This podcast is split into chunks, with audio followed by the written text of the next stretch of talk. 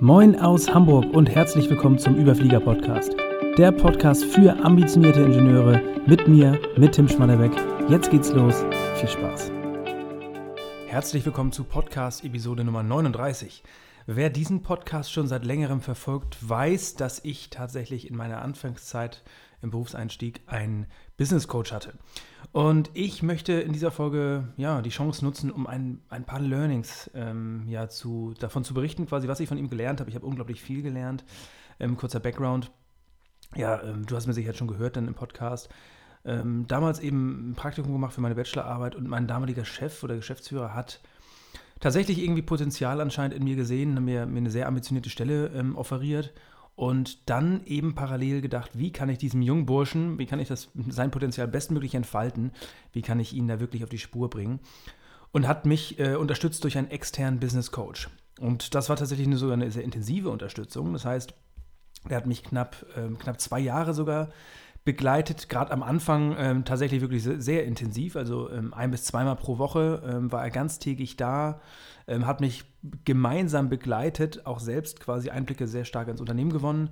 Wir haben gemeinsam unglaublich viel reflektiert. Er hat mir sehr viel ähm, auf der einen Seite Fachperspektive, äh, Fach, fachlich äh, mitgegeben, aber auf der anderen Seite fachlich war es gar nicht das Wichtige. Viel, viel wichtiger eben wirklich in der Berufswelt anzukommen, mich zu finden ähm, und mit, mit, teilweise auch schwierigen Situationen umgehen zu lernen. Und ich habe, wie gesagt, unglaublich viel gelernt. Ich kann natürlich nicht alles in diese Podcast-Folge mit reinbringen, aber drei Dinge sind mir besonders hängen geblieben und die möchte ich ähm, einmal mit dir oder mit euch teilen.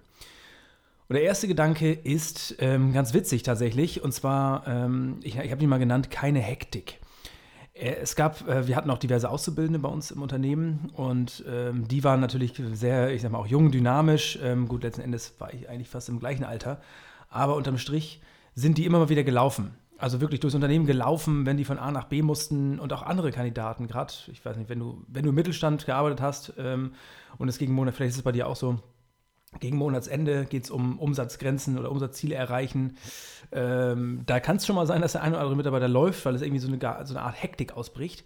Und er war jemand, der hat jeden aufgehalten und gesagt, hier wird nicht gelaufen. Laufen, äh, gelaufen wird hier nicht. Und es ging ihm eigentlich gar nicht so rum um Arbeitssicherheit. Klar war das auch ein Thema, aber das war, war in dem Kontext nie für ihn, für ihn wichtig.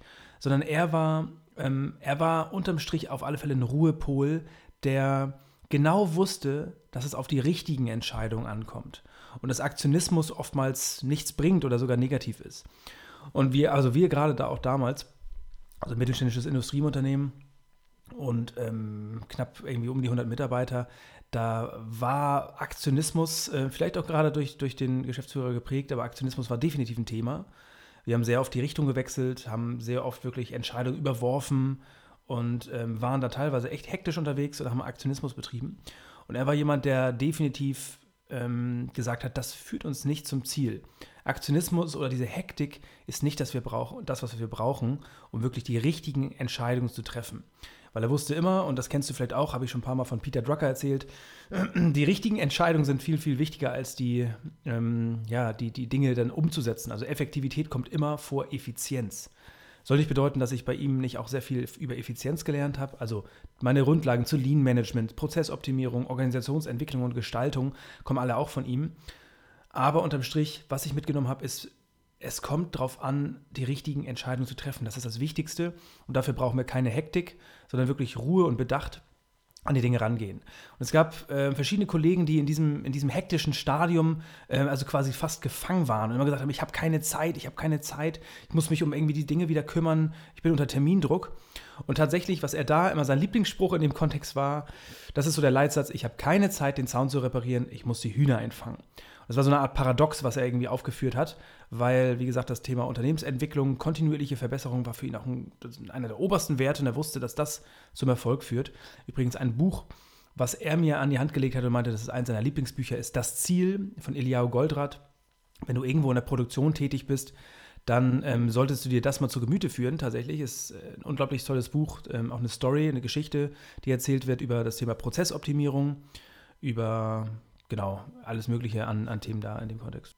Es hat sich eben auch gezeigt, ähm, gerade in Gesprächen mit Mitarbeitern und mit den Kollegen, wie er da in diesen Gesprächen die Ruhe hatte. Also er ist nicht in Hektik verfallen und hat einen Ratschlag gegeben, auch wenn er vielleicht äh, Mehrwert bringen konnte, sondern hat sich, hat sich die Ruhe und Zeit genommen, um wirklich die richtigen Fragen zu stellen und zuzuhören. Unter anderem war das auch ein Grund, warum er im Unternehmen selbst sehr beliebt war. Er war natürlich auf mich fokussiert, aber ist natürlich auch in Gespräche mit anderen Leuten gegangen und hat da ähm, eben auch einen Teil dazu beigetragen, ähm, zur, ich sag mal, zur Verbesserung der Unternehmenskultur. Das wäre jetzt nämlich der Punkt Nummer zwei. Also Punkt Nummer eins, keine Hektik. Ähm, wie gesagt, dieser, dieser für mich sinnbildlich dieser laufende Auszubildende, den er immer wieder aufgehalten hat oder den, die laufenden Personen, die er aufgehalten hat, um zu verdeutlichen, es kommt nicht auf Aktionismus an. Also wir müssen uns die Ruhe nehmen, die richtigen Entscheidungen zu treffen und sollten eben den Fokus darauf legen, den Sound zu reparieren und nicht immer die Hühner einzufangen und nicht ja, in Hektik auszubrechen. Das war Punkt Nummer eins. Punkt Nummer zwei war für ihn so ein Motto, Sachlichkeit siegt. Und äh, man muss sagen, damals die Unternehmenskultur, mit der ich auch dann konfrontiert wurde quasi, war nicht gerade rosig. Also umso tiefer, umso tiefer ich da reinge, reingekommen bin, umso mehr habe ich auch gemerkt und auch in der Reflexion mit ihm, wo da wirklich auch Schwachstellen, was heißt Schwachstellen, aber tatsächlich wirklich die Unternehmenskultur so, so angeknackst war, also nicht gerade rosig lief. Und ein riesengroßes Thema wirklich, es waren einige wenige Personen, die das sehr befeuert haben, das ganze Thema Fingerpointing. Wer ähm, da schon mal in der Industrie oder auch in der Produktion gearbeitet hat, weiß, da passieren Fehler. Das ist vollkommen normal. Klar, es gibt äh, Maschinen, es werden Programme erstellt, die Mitarbeiter begleiten das. Es geht um Fertigung, es geht um sehr, sehr, es ging um hochpräzise präzise Teile, wirklich ähm, für, für diverse, also für, auch für die Luft- und Raumfahrt und ähm, also hohe Anforderungen grundsätzlich an die Bauteile. Und es sind immer wieder natürlich Fehler aufgetaucht, was vollkommen normal ist in so einem System. Wer sich schon mal mit solchen Themen auseinandergesetzt hat, weiß, Kontinuierliche Verbesserungsprozesse das A und O, äh, sachlich damit umzugehen, Ursachen zu analysieren, äh, Maßnahmen einzuleiten etc. War leider aber nicht die Unternehmenskultur, auf die ich damals gestoßen bin. Im Gegenteil, es wurde Fingerpointing betrieben, Leute wurden beschuldigt, man hat sich überlegt, wie kann man die Leute, will nicht sagen bestrafen, aber tatsächlich war es so. Gedanken, wie kann man jetzt dafür sorgen, dass die Leute spüren, dass es, dass es so nicht geht, das kann nicht angehen und also wirklich sehr, sehr emotional getrieben und ähm, ja, natürlich auch in einem kleineren Unternehmen, im mittelständischen Unternehmen, ist das alles äh, auch inhaberseitig natürlich mit, mit finanziellem Druck und anderen Dingen ähm, verbunden und auch finanziellem Risiko. Nichtsdestotrotz ähm, ist so eine, eine negative Unternehmenskultur nicht, ähm, nicht förderlich. Und das ist das, was er mir was er mir immer wieder signalisiert hat. Wir haben es eben gemeinsam reflektiert aus verschiedenen Meetings, aus verschiedenen Besprechungen, ähm, aus verschiedenen Situationen, die wir gemeinsam erlebt haben haben wir reflektiert und er hat mir immer wieder signalisiert, legt den Fokus auf Sachlichkeit. Nur die Sachlichkeit siegt, das heißt, wenn wir wirklich jetzt schauen, wo lag die Ursache, wie können wir die Ursache beheben, wie können wir dafür sorgen, dass der Fehler nie wieder auftritt, wie können wir die Leute verbessern, wie können wir auch da einen Perspektivwechsel machen. Also warum hat die Person den Fehler gemacht ähm, und gar nicht davon ausgehen, dass die Person ähm, per se ähm, ein Negat also per se schlechte Arbeit gegenüber eingestellt ist, sondern er ist immer von einem positiven Menschenbild ausgegangen. Habe ich in diesem Podcast auch schon mal drüber gesprochen, das positive Menschenbild, was er mir immer wieder ähm, vermittelt hat dass das ein, ein, Punkt ist, von dem er ausgeht, das positive Menschenbild, also die Grund, Grundmotivation, dass die da ist bei den Mitarbeitern oder bei allen Kollegen. Und dass es dann nur noch darum geht, diese Potenziale auch zu entfalten, also die richtige Arbeitsumgebung zu schaffen, die richtige Kultur zu formen um wirklich das Beste herauszuholen der Mitarbeiter und dann eben auch durch die Mitarbeiter in die, in die Produkte bzw. Ähm, in die Ergebnisse unterm Strich auch. Das heißt, für ihn war immer ganz klar äh, der Fokus, sich nicht auf diese emotionale, emotionalen Spielchen ähm, herabzubewegen, sondern wirklich auf der sachlichen Ebene zu bleiben, immer den Unternehmenserfolg im Fokus zu haben und zu überlegen, wie kann ich, was kann ich tun, wie kann ich, wie kann ich jetzt hier ähm, vielleicht Fehler beseitigen, das Unternehmen kontinuierlich weiterentwickeln und da ähm, eben kein Fingerpointing betreiben, sondern stattdessen Fragen stellen. Das hat er auch ganz viel gemacht und mich, mich gelehrt, mit den Mitarbeitern ins Gespräch gehen, zuhören, Fragen stellen und herausfinden, warum ist dieser Fehler passiert. Weil keiner macht Fehler aus, einem, aus einer bewussten Akt Aktivität, sondern Fehler passieren, weil Fehler äh, menschlich sind. Und er hat da quasi mir auch, ähm, ja, ich weiß nicht, ob du schon mal von Human Factors kommt aus der Luftfahrt tatsächlich. Das sind ähm, verschiedene Ursachen, ähm, typische Ursachen. Immer dann, wenn ein, wenn ein Mensch irgendwo in der Produktion zum Beispiel arbeitet oder generell irgendwo arbeitet, gibt es einfach menschliche Fehlerursachen. Nennt sich Human Factors und da kannst du ähm, äh, gerne tiefer eintauchen. Also das Ganze mal googeln. Und äh, genau, das Dirty Dozen, so fällt mir das ein. Dirty Dozen ähm, ist noch der Begriff, auch aus der Luftfahrt, ähm, geht einher mit, mit eben dem Human Factors Also Dirty Dozen sind die typischen Fehlerursachen, wenn, wenn Menschen am Werk sind quasi. Und das hat er mir vermittelt und mir ganz klar signalisiert, die Sachlichkeit ist das, was siegt und was am Ende dem Unternehmer am besten tut. Also die, die eigenen Emotionen da nicht mit ins Spiel bringen, auch wenn man sich mal ärgert, dass irgendwas nicht so klappt, wie man es wollte. Das ist vollkommen normal, weil Fehler passieren immer da, wo, wo Mitarbeiter oder Menschen auch arbeiten grundsätzlich. Also Punkt Nummer eins, weil wie gesagt keine Hektik. Punkt Nummer zwei, Sachlichkeit ist das, was siegt am Ende. Und Punkt Nummer drei, was ich von ihm gelernt habe, war, die Vorbereitung ist das A und O. Und witzigerweise wirklich, ich habe ja mit ihm auch verschiedene Auditprozesse durchlebt, also wo Kunden, aber auch Zertifizierungsstellen uns geprüft haben, quasi, also auditiert haben. Und das war die eine Seite der Medaille und die andere Geschichte eben, dass wir verschiedene interne Projekte auch vorbereitet haben. Sprich, was wir der Geschäftsführung, dem Managementkreis vorgestellt haben, präsentiert haben verschiedene Ideen, Gedanken, Konzepte, um das Ganze auch proaktiv in die Hand zu nehmen. Habe ich auch schon von erzählt, Proaktivität. Auch ein großer Punkt, den er mich gelehrt hat, immer wieder zu überlegen, was kann ich jetzt tun, um bestmöglich zum Unternehmenserfolg beizutragen. Und da, ähm, genau, worauf ich aber auch hinaus will, die Vorbereitung. Und zwar für, vor jedem Audit, vor jedem, vor jedem Meeting, vor jedem Gespräch, was wir geführt haben, auch Einzelgespräche, hat er immer betont, wie wichtig die richtige Vorbereitung ist. Und mit der richtigen Vorbereitung hat er tatsächlich ähm, ja, äh, das, das habe ich so in der Form vorher noch nie gesehen und auch im Nachgang in der Tiefe noch nicht gesehen. Wie er tatsächlich wirklich sich genauestens überlegt hat, wer nimmt teil an der Besprechung und ähm, was ist die Sichtweise? Aus welcher Situation kommt diese Person? Müssen wir die Person abholen? An welcher Stelle müssen wir die Person abholen? Wie ist der Wissensstand? Und also er hat diesen, Perfe diesen, diesen Perspektivwechsel aus meiner Sicht absolut perfektioniert. Bedeutet wirklich immer sich in die Situation des anderen, in die Sichtweise des anderen zu begeben und aus der Warte heraus die Dinge vorzubereiten. Also zu überlegen wirklich, was ist dem anderen wichtig, was sind die Anforderungen, was sind die Interessen der anderen Person?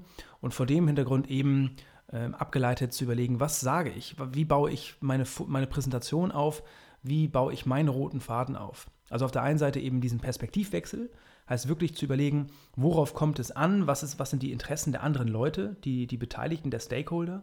Und im zweiten Schritt einen klaren roten Faden herausarbeiten. Also er ist nie unvorbereitet selber in solche Gespräche gegangen und hat mir auch mich also nie zugelassen, dass ich irgendwie unvorbereitet in solche Gespräche gehe, wobei ich auch sagen muss, dass es natürlich auch ähm, eher in meiner Natur liegt, da sehr strukturiert ranzugehen.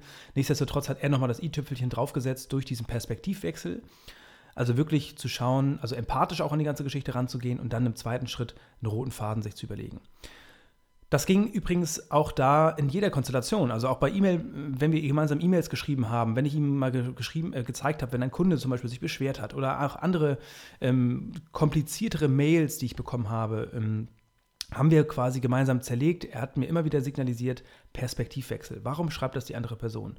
Was möchte die andere Person dadurch ausdrücken? Was sind die Anforderungen an dich? Was sind seine Interessen oder ihre Interessen? Und dann im zweiten Schritt eben dann roten Faden rauszuarbeiten und das entsprechend äh, vorzubereiten. Also das war Punkt Nummer drei, den ich von ihm gelernt habe. Die Vorbereitung ist das A und O. Also es gibt natürlich noch ganz, ganz viele andere Dinge, die ich von ihm gelernt habe. Wie schon gesagt, dieser ganze fachliche Aspekt auf jeden Fall also er hat mir diese ganze Welt des Lean-Management, der Prozessoptimierung, Qualitätsmanagement, hat er mir sehr, sehr viel ähm, ja, mitgegeben, was heute auch meine Managementkompetenzen auf alle Fälle untermauert. Also ein ganzheitliches Verständnis eines Unternehmens. Da hat er viel, viel zu beigetragen. Aber eben diese drei Punkte, ich fasse es nochmal zusammen. Punkt Nummer eins, keine Hektik, also Aktionismus führt am Ende nicht zum Ziel, sondern wirklich die Ruhe bewahren, immer den Fokus darauf haben, die richtigen Entscheidungen zu treffen und eben auch ja, den Unternehmenserfolg im Fokus zu haben, da, ja, dieser, dieser Satz ist mir echt eingebrannt. Ich habe keine Zeit, den Zaun zu reparieren, ich muss die Hühner einfangen. Und da eben nicht derjenige sein, der den Satz sagt, sondern sich immer darauf zu konzentrieren oder auch selber zu beobachten, fange ich gerade die Hühner ein, wo sollte ich vielleicht den Zaun reparieren, wo stehe ich da gerade? Also unterm Strich eben, Hektik führt nicht zum Ziel. Punkt Nummer zwei, Sachlichkeit siegt. Also nicht in diesen emotionalen, äh, sich irgendwie aus irgendwelchen Emotionen mitreißen lassen. Gerade auch wenn Fehler passieren, wenn etwas nicht so läuft wie erwartet. Ähm, sei es, wenn man ein Projekt macht und andere nicht so mitziehen da immer von einem positiven Menschenbild ausgehen, immer den Unternehmenserfolg im Fokus haben und kontinuierlich da auch dran zu arbeiten. Und eben eine, eine ähm, ja, er hat mich gelehrt, jemand zu sein, der, der diese, ja, der, der die Möglichkeit hat, die Unternehmenskultur mitzuprägen. Das heißt wirklich auch da die Proaktivität zu sehen, zu sehen, was man für Möglichkeiten hat. Vielleicht hast du schon mal vom Circle of Influence gehört, das ist ein Konzept von ähm, Stephen Covey. Circle of Influence bedeutet, worauf legst du deinen Fokus? Legst du deinen Fokus auf die Dinge, auf die du Einfluss hast? Das wäre dein Circle of Influence oder auf dein Circle of Concern, also alle Dinge, die dich irgendwie beeinflussen, die du aber gar nicht richtig beeinflussen kannst. Und deswegen hat er gesagt, die Unternehmenskultur kannst du mit beeinflussen. Das ist dein Circle of Influence, also lege den Wert darauf den, oder den Fokus darauf, wie du das beeinflussen kannst. Also um es abzukürzen, er hat gesagt, Punkt Nummer zwei, Sachlichkeit siegt und eben nicht diese emotionale Welt, sondern eher der, der sachliche Fokus. Und Punkt Nummer drei, die Vorbereitung ist das A und O und da eben ganz klar dieser Perspektivwechsel in der absoluten Tiefe, sei es bei, wenn du eine Mail schreibst, ein Meeting vorbereitest oder eben auch wirklich eine Präsentation hast vom größeren Managementkreis. Ganz, ganz wichtig, nimm dir die Zeit für diesen Perspektivwechsel, mach dir genau die Gedanken, wer nimmt teil, was ist die Sichtweise der anderen Leute, auch da äh, teilweise sogar so, dass wir gemeinsam geplant haben, zu welcher Uhrzeit etwas Sinn macht. Ähm, weil wenn jemand vom Mittagessen kommt, ist er gedanklich ganz woanders oder wie sieht der Kalender des anderen aus. Also wirklich, da hat er mich gelehrt, wie, in welcher Tiefe man sich vorbereiten kann und was da möglich ist und eben, dass dieser Perspektivwechsel einfach das A und O ist. Ich hoffe, du konntest hier einiges draus ziehen aus den Punkten. Wie gesagt, das ist einiges mehr noch, was ich da erzählen könnte. Das war mal so ähm, auf drei knappe Punkte irgendwie zusammengeführt. Ansonsten, wie gesagt, wenn dich das Thema interessiert, schau dir gerne nochmal meinen Impulsvortrag an auf der Website schmatterbeck.de slash Vortrag. Da gehe ich natürlich nochmal deutlich mehr in die Tiefe und gebe dir ähm, praktische Tipps an die Hand. Ansonsten soll es das für diese Folge gewesen sein. Liebe Grüße aus Hamburg, dein Tim. Freut mich, dass du mit dabei warst. Ich hoffe, du konntest wieder einige Impulse aus dieser Folge für dich mitnehmen. Wenn du glaubst, dass dieser Podcast auch für andere interessant sein kann, dann teile ihn gern mit deinen Freunden Bekannten oder Arbeitskollegen. Mehr zu mir und meiner Arbeit findest du auf LinkedIn oder direkt auf meiner Website schmatterbeck.de. Ansonsten freue ich mich, wenn du wieder vorbeischaust hier an diesem Podcast. Bis zum nächsten Mal. Liebe Grüße, dein Tim.